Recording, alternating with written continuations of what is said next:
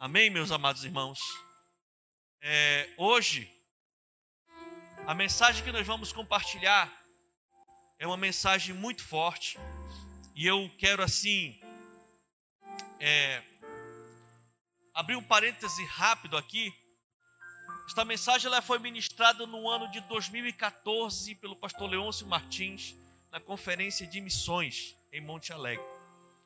E essa mensagem, essa palestra, ela foi muito forte para a minha vida, impactou a minha vida de tal forma que a, a, a, o meu posicionamento dentro da função que nós vamos trabalhar aqui mudou.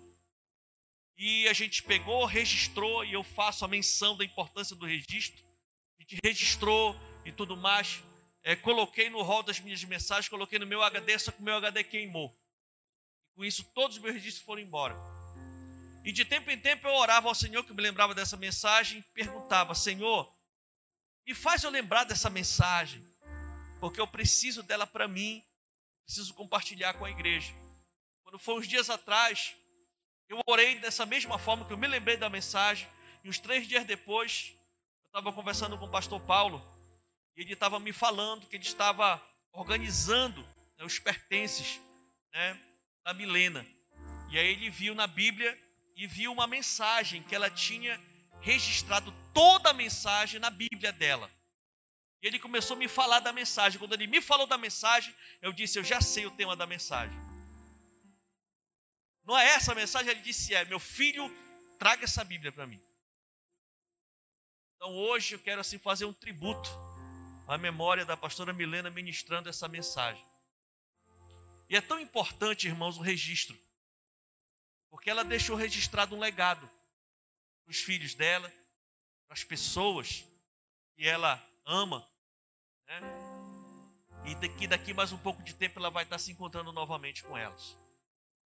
Sabe? Então, isso é o verdadeiro significado daquele, daquela frase que o pastor Melvin Eduardo sempre falava. Nós só temos uma vida e ela logo passará. Somente o que for feito para Cristo permanecerá. E esse registro que ela fez sobre o Senhor, hoje, nós estamos tendo a benção de compartilhar com a igreja. Amém ou não amém? Registre. Faça registro da sua vida com Deus. Deixe um legado para as pessoas, para os seus filhos, para os seus familiares. Porque no final é isso que vai ficar. Você vai embora e é isso que vai ficar para a posteridade. Amém ou não amém? Aplauda a Jesus porque Ele é bom.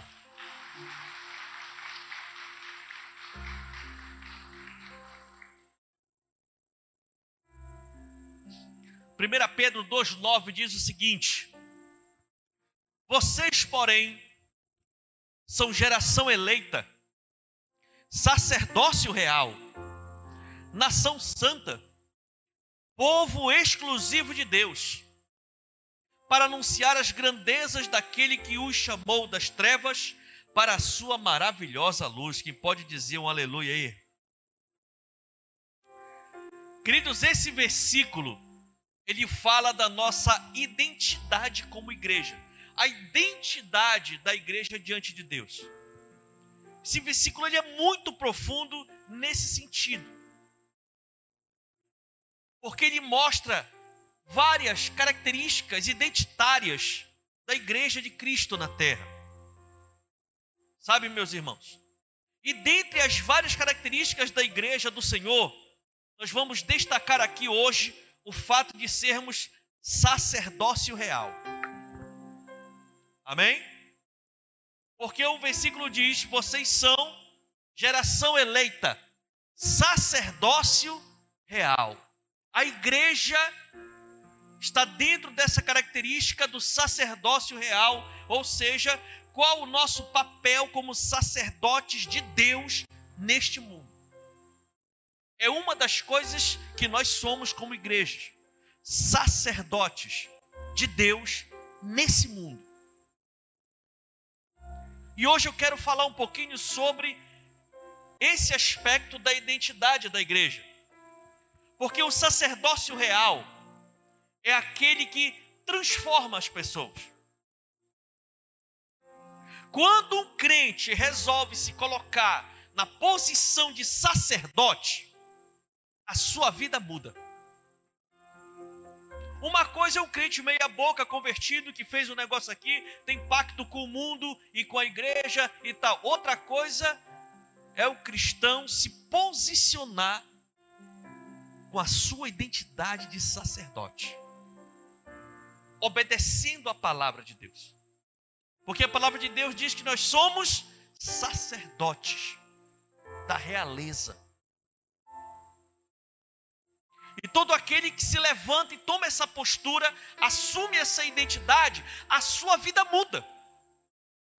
Existe mudança de padrões, mudança de comportamento, mudança de mentalidade, a libertação da alma, libertação da mente, e a pessoa começa a viver numa nova realidade.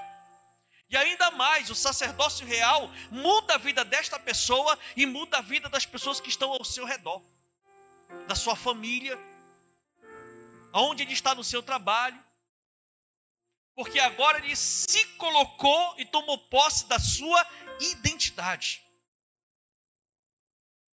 Queridos, uma das funções do sacerdote é ministrar adoração diante de Deus. Existem várias funções de um sacerdote, mas uma das principais é estar ministrando adoração diante de Deus. Em português prático, é estar na presença de Deus continuamente. É estar ministrando continuamente na presença de Deus, intercedendo, adorando, perseverando na sua jornada, sempre na presença de Deus. Sempre na presença do Senhor. A sua fala, suas amizades, seu comportamento, seus hábitos, o tempo inteiro, dia e noite, passam pelo crivo da presença de Deus aquilo que se coloca, aquilo que se posta, aquilo que se responde, que se reage, aquilo que se pensa, que se fala, passa pelo crivo na presença de Deus. Quando a igreja se coloca na posição de sacerdote de Deus, a coisa muda. Muda mesmo. No Antigo Testamento, o principal papel do sacerdote era manter o fogo do sacrifício no altar de Deus sempre aceso. Essa era a principal função do sacerdote dentro do ritual no templo. Lá no livro de Levítico, capítulo 6, a partir do versículo 12, diz assim: Mantenha-se aceso o fogo no altar, não deve ser apagado. Toda manhã o sacerdote acrescentará lenha, toda manhã ele acrescentará lenha, arrumará o holocausto sob o fogo e queimará sobre ele a gordura das ofertas de comunhão. Mantenha-se o fogo continuamente aceso no altar, não deve ser apagado. Então você percebe claramente que esse hábito de acrescentar lenha embaixo do altar para queimar o holocausto, para queimar o sacrifício em cima, era um ato contínuo. Dia e noite a chama não se apagava. Os sacerdotes faziam escalas de tal forma que esse ritual dioturnamente era obedecido. Porque dioturnamente chegavam caravanas e mais caravanas, as pessoas das regiões, das cidades, para adorarem ao Senhor. E os sacerdotes recebiam as ofertas de comunhão, as ofertas pelo pecado e os outros variados tipos de ofertas e os dízimos do povo. E eles recebiam aquilo e faziam a distribuição segundo o ritual religioso. Quando eram ofertas para serem queimadas, então tinha todo um procedimento. Eles recebiam as ofertas, né? por exemplo, se recebiam um bezerro, então um novilho, né? partiam as, tinham as partes dos novilhos, sacrificava, parava o sangue, separava da carne, das gorduras e tal.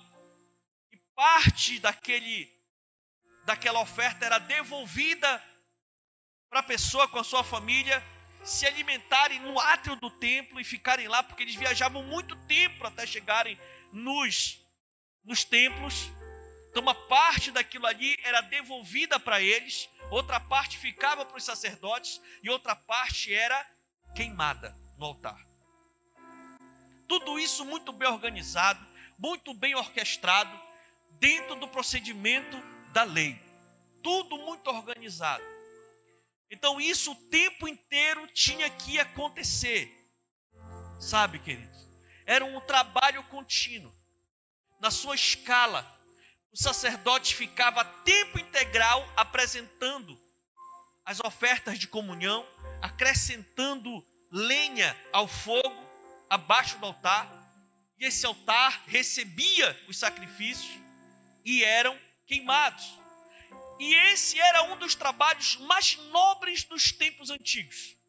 De todos os trabalhos que os sacerdotes desenvolviam, o trabalho mais nobre, o trabalho onde eles empreendiam seus esforços para chegarem nessa escala, era o que a maioria dos sacerdotes queriam. Eles queriam pelo menos uma vez chegar a ministrar esse ritual no pé do altar. No pé do altar. Eles entendiam que esse trabalho era um dos trabalhos mais nobres que um sacerdote poderia fazer. E nos dias de hoje, queridos, não é diferente.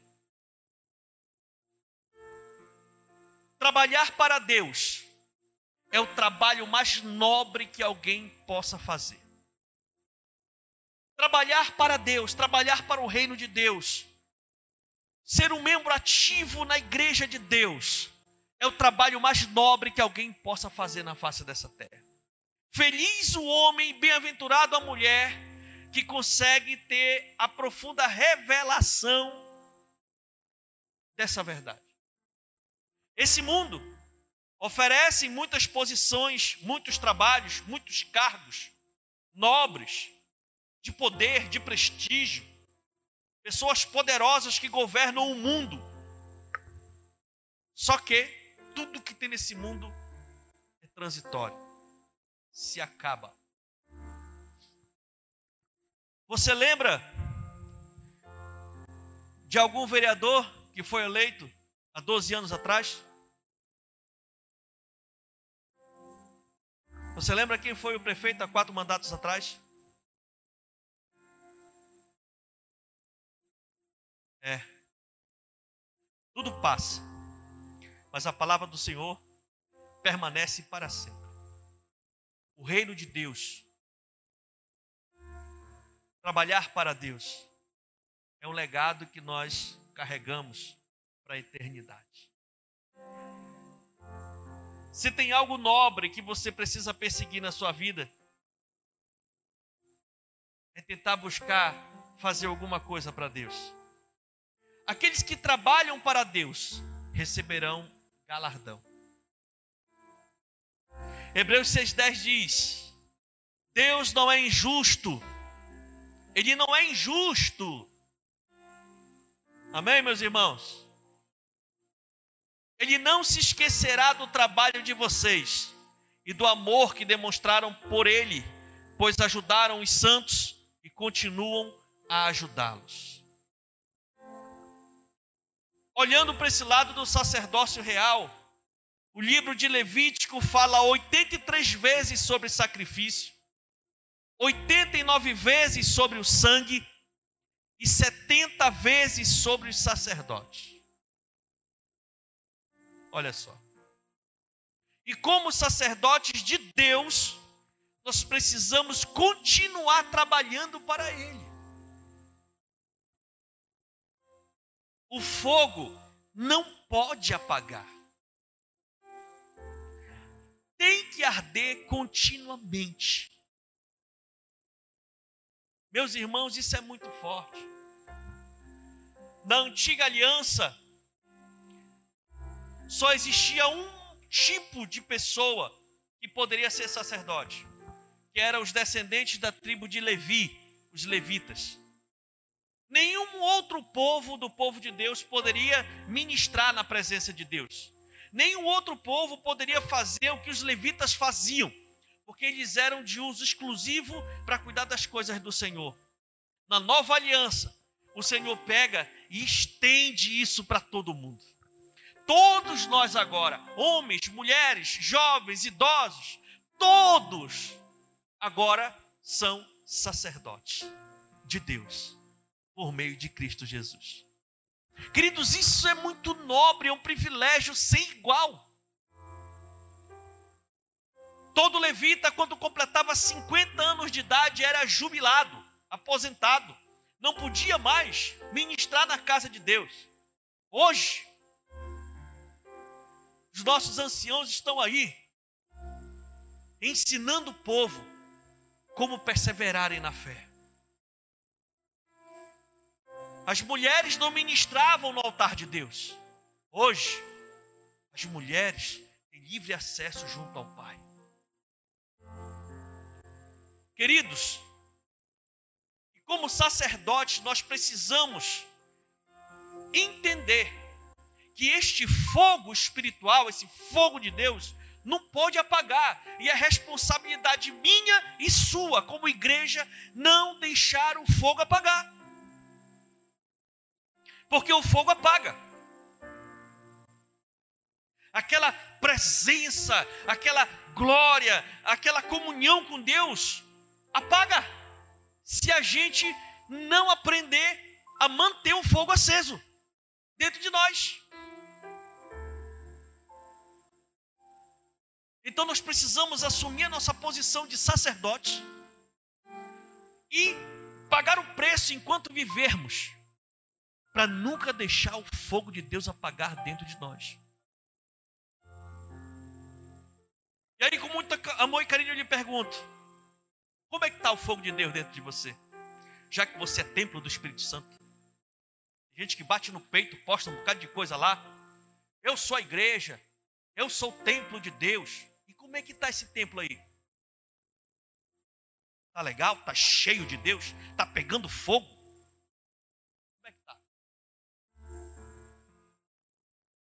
Hoje o Senhor está trazendo a nós a necessidade de nós nos posicionarmos como os sacerdotes deste mundo. E visto a necessidade da gente aprender a ter esse fogo e depois de ter esse fogo, a manter esse fogo aceso, é que vem o tema da mensagem de hoje. Que é aprendendo a fazer um fogo. Diga comigo, aprendendo. Fale com fé, diga aprendendo a fazer um fogo. Tem gente que é ruim de fazer fogo. E tem gente que sabe muito bem fazer fogo. E da mesma forma como tem gente que não sabe fazer fogo, e sabe, da mesma forma tem gente também que sabe fazer fogo.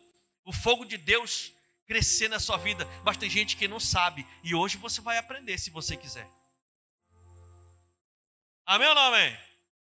O fogo na Bíblia aponta para a presença de Deus. Quando a gente fala de fogo, a gente fala da presença manifesta de Deus na vida da pessoa, na vida da igreja. Deuteronômio capítulo 4, versículo 24 diz: Pois o Senhor, o seu Deus, é Deus zeloso, é fogo consumidor. É. A presença de Deus é como o fogo, o fogo consumidor. O que que esse fogo consumidor consome? Ele destrói tudo que é corrompido pelo pecado. O fogo consumidor entra dentro da gente e vai tirando as impurezas, tirando o pecado, tirando as amarras, tirando os demônios, tirando as entidades que prendem as pessoas no engano, no pecado. O fogo consumidor ele vem para isso, para quebrar as algemas espirituais, para convencer a pessoa da sua pecaminosidade, da sua carnalidade, do seu pecado. O fogo consumidor serve para justamente purificar a nossa alma pelo fogo. O fogo de Deus. Sabe, meus irmãos? E ao mesmo tempo que destrói ao mesmo tempo restaura, dá o brilho, dá o polimento. O fogo tanto serve para destruir quanto para construir. O fogo serve tanto para cortar como para emendar, para moldar. Esse é o fogo de Deus dentro da alma do crente. Ele vai moldando você para ser uma pessoa melhor, a imagem e semelhança daquele que o salvou. Por isso é tão importante nós estarmos o tempo inteiro com esse fogo dentro de nós. Como sacerdotes, precisamos estar continuamente a exercer essa prática sacerdotal e nos enchermos do fogo de Deus todos os dias. Todos os dias. Todos os dias nós devemos buscar ao Senhor. O fogo é a presença de Deus. O altar são as nossas vidas. Então, sem a presença de Deus, sem o fogo em nossas vidas, que é o altar, as coisas andam muito devagar. Atrasam-se demais. Tudo permanece na dimensão da mesmice. Uma coisa é você ser um seguidor de Jesus, convertido, apaixonado por Ele, que tem procurado se esforçar para ser uma pessoa correta e direita. Outra coisa é você ser tudo isso e ser cheio do fogo de Deus. É. Uma coisa é você ser um crente, outra coisa é você ser um crente cheio do poder de Deus. Cheio do Espírito Santo de Deus. Essa que é a diferença. Quando a pessoa entende esse segredo e coloca isso como hábito na sua vida, a vida dela ganha uma nova perspectiva. Ela começa a enxergar as coisas agora de um outro aspecto. Sabe, meus irmãos? E aí a coisa sai da mesmice, você está me entendendo? A coisa sai, o tempo vai passando e as coisas vão acontecendo. Se está passando o tempo e as coisas não estão acontecendo na sua vida, então é preciso tacar fogo. Tem alguma área da sua vida que está precisando passar pelo fogo de Deus. Sabe, meus amados,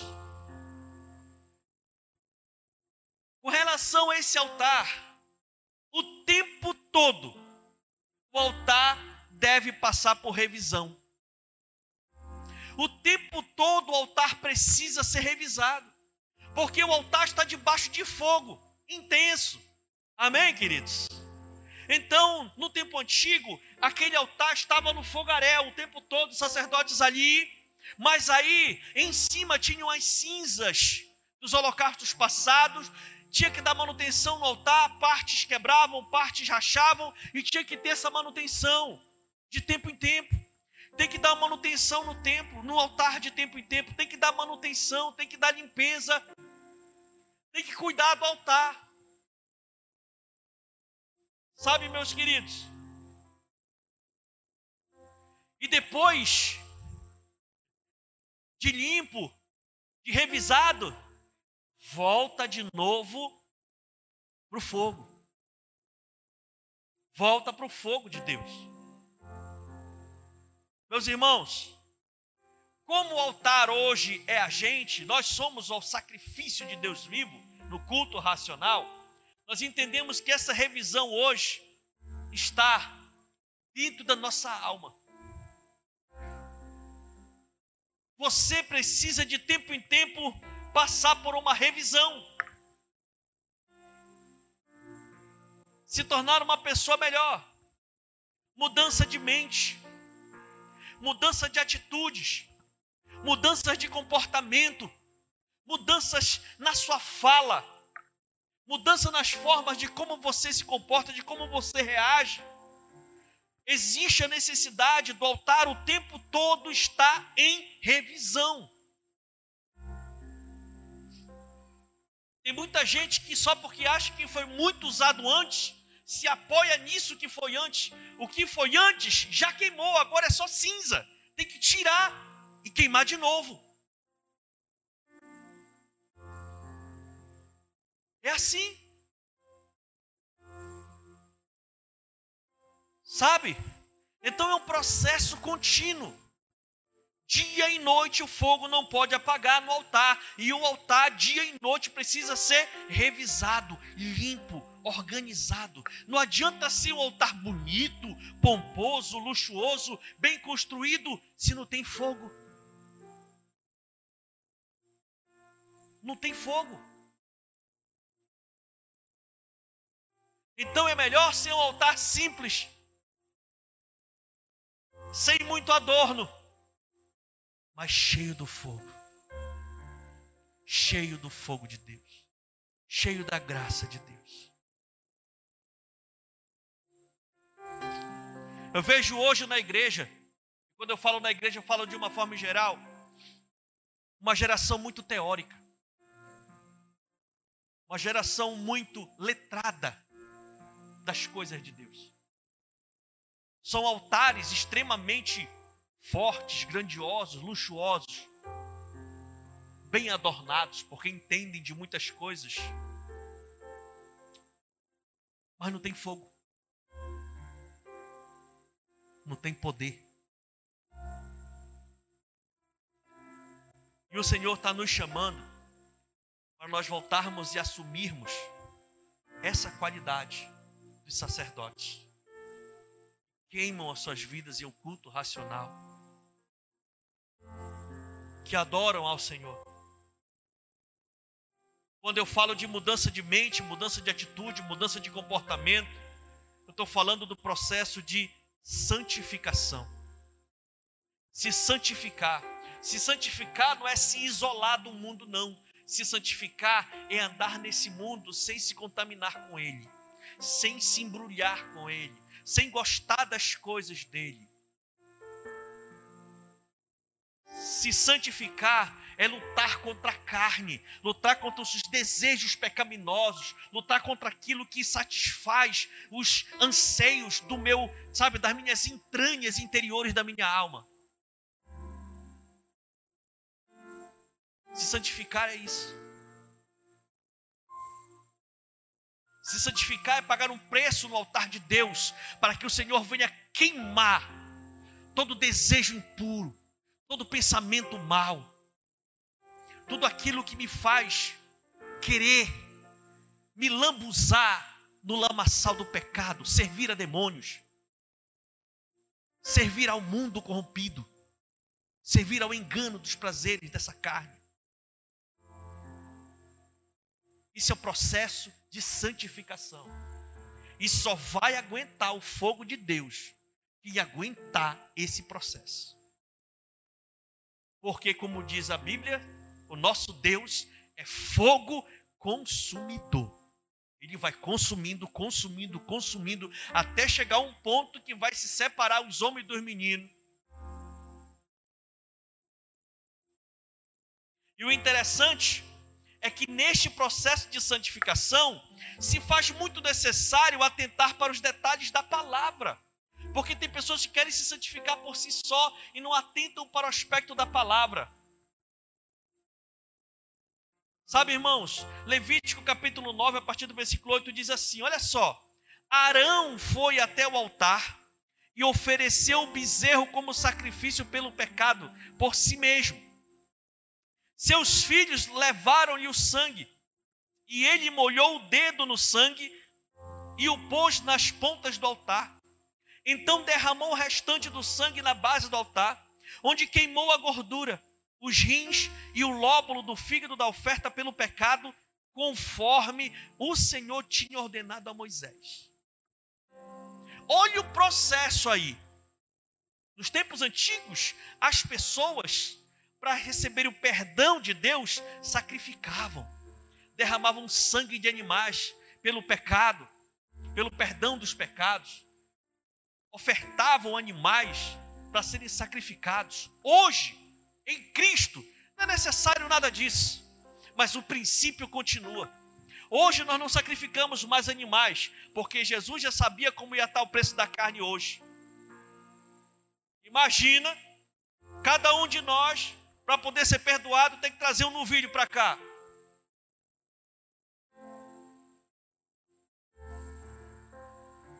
Mas como sacerdotes reais, como membros do sacerdócio real, nós hoje não sacrificamos animais, mas nós sacrificamos a nós mesmos por amor ao Senhor.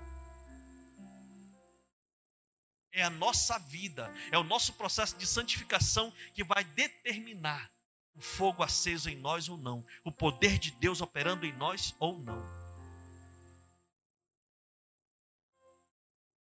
Agora, para que isso aconteça, nós temos que olhar a palavra. Tudo tem que ser conforme o Senhor ordena. Por isso estamos aprendendo a fazer um genuíno fogo para abençoar as nossas vidas. Queridos, nesse processo de santificação, nós temos que tomar muito cuidado. Porque não é do seu jeito, entenda pelo amor de Deus, não é do seu jeito. É do jeito que diz a Bíblia. Tem gente que quer, quer porque quer que as coisas aconteçam do jeito dela, ela quer servir a Deus do jeito dela e não é. Não é.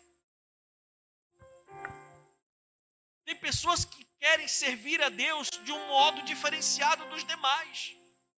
Eu só vou até aqui, eu só faço até aqui, eu quero ir para cá, eu não quero ir para ali, eu resolvi aqui, eu não resolvi ali. Não é assim. Tem que ser conforme a palavra. Tem que ser debaixo de disciplina.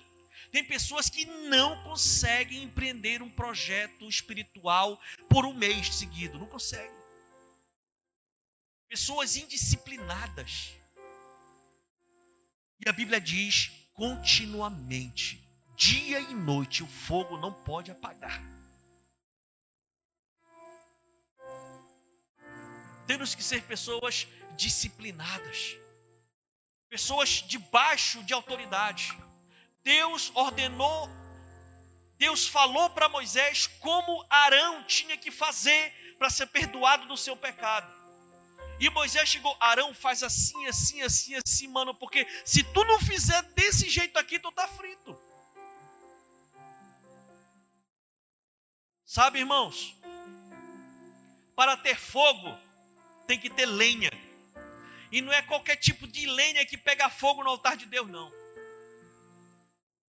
Por isso, nós vamos mostrar aqui rapidamente cinco tipos de lenha que pegam fogo para valer no altar de Deus. Se você quiser incendiar a sua vida do fogo de Deus, do altar de Deus, você vai trabalhar com esses cinco tipos de lenha, e o primeiro tipo de lenha é a lenha da palavra de Deus. Escute, nela está a promessa da vitória da igreja sobre o mundo. É na palavra de Deus que está a vitória da igreja sobre o diabo. E é na palavra de Deus que está a promessa da salvação das nossas almas para viver a eternidade com Deus. É na Bíblia. Isso é uma questão de fé. Você pode crer ou não. E você está aqui tem todo o direito de crer ou não. É um ato de fé. É você acreditar. Nós que acreditamos sabemos que é isso. E os anos que nós temos vivido, temos acumulado experiências que nos apontam realmente para isso. Josué capítulo 1, versículo 8 diz: Não deixe, não deixe de falar as palavras deste livro e de meditar nelas de dia e de noite, de dia e de noite. Não deixe de meditar nas palavras desta lei de dia e de noite, para que você cumpra fielmente tudo que nele está escrito. Só então os seus caminhos prosperarão e você será bem sucedido. É meditando, não deixando de falar de dia e de noite, queimando lenha da palavra. A palavra de Deus é a base para assegurar todas as demais coisas do nosso ministério sacerdotal. Se você não tiver alicerçado na palavra, o fogo apaga. E você sai da posição de sacerdote. sai mesmo. É só uma questão de tempo. Porque é na palavra de Deus que estão contidas as verdades sobre o mundo espiritual. Gaste a sua vida na palavra. O nosso sucesso como sacerdotes depende do quanto investimos tempo estudando a palavra. Jesus é a palavra. Jesus é o Verbo vivo que desceu do céu. Jesus é o pão da vida.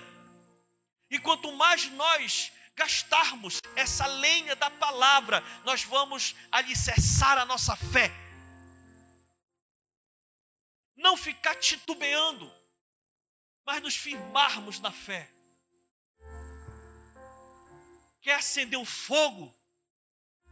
Vá para a palavra, porque é lá na palavra que estão as exortações, as correções, lá na palavra que estão as promessas, é lá na palavra que está dizendo claramente que o pecador é digno de morte, mas aquele que se arrepende, Deus concede a vida eterna. Sabe, queridos, nós precisamos entender que agora é hora. A segunda lenha é a lenha da oração. Você quer se incendiar, meu irmão? Gaste tempo em oração diante de Deus. 1 Tessalonicenses 5,17 diz: Orem continuamente, orai sem cessar, continuamente, de dia e de noite, queimando lenha da oração na presença de Deus palavra e oração, palavra e oração. Outra lenha é adoração.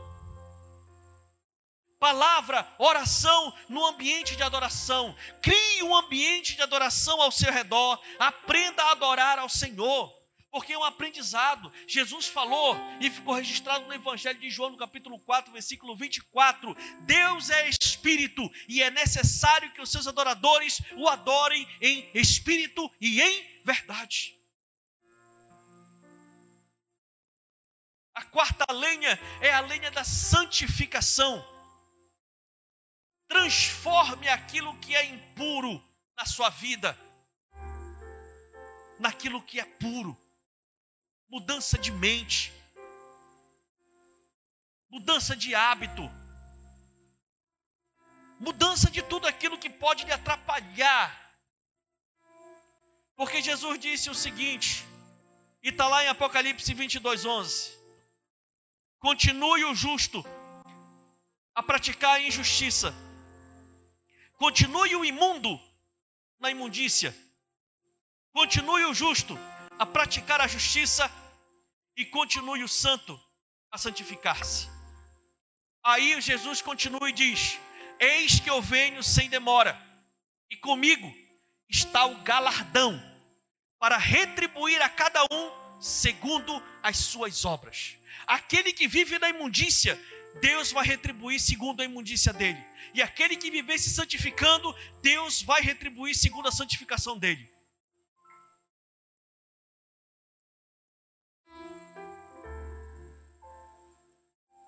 Então, queridos,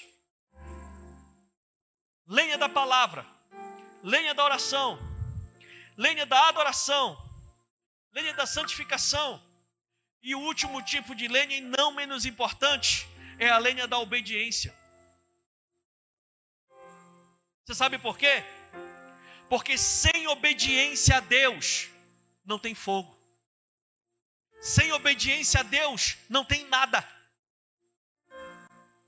Jesus, que é Jesus, obedeceu ao Pai e foi honrado acima de tudo e de todos. Filipenses 2,8 diz: E Jesus, sendo encontrado em forma humana, humilhou-se a si mesmo e foi obediente até a morte e morte de cruz. Por isso Deus o exaltou à mais alta posição e lhe deu o nome que está acima de todo nome. Deus não exaltou Jesus porque era filho dele. Deus exaltou Jesus porque Jesus obedeceu a ele até a morte.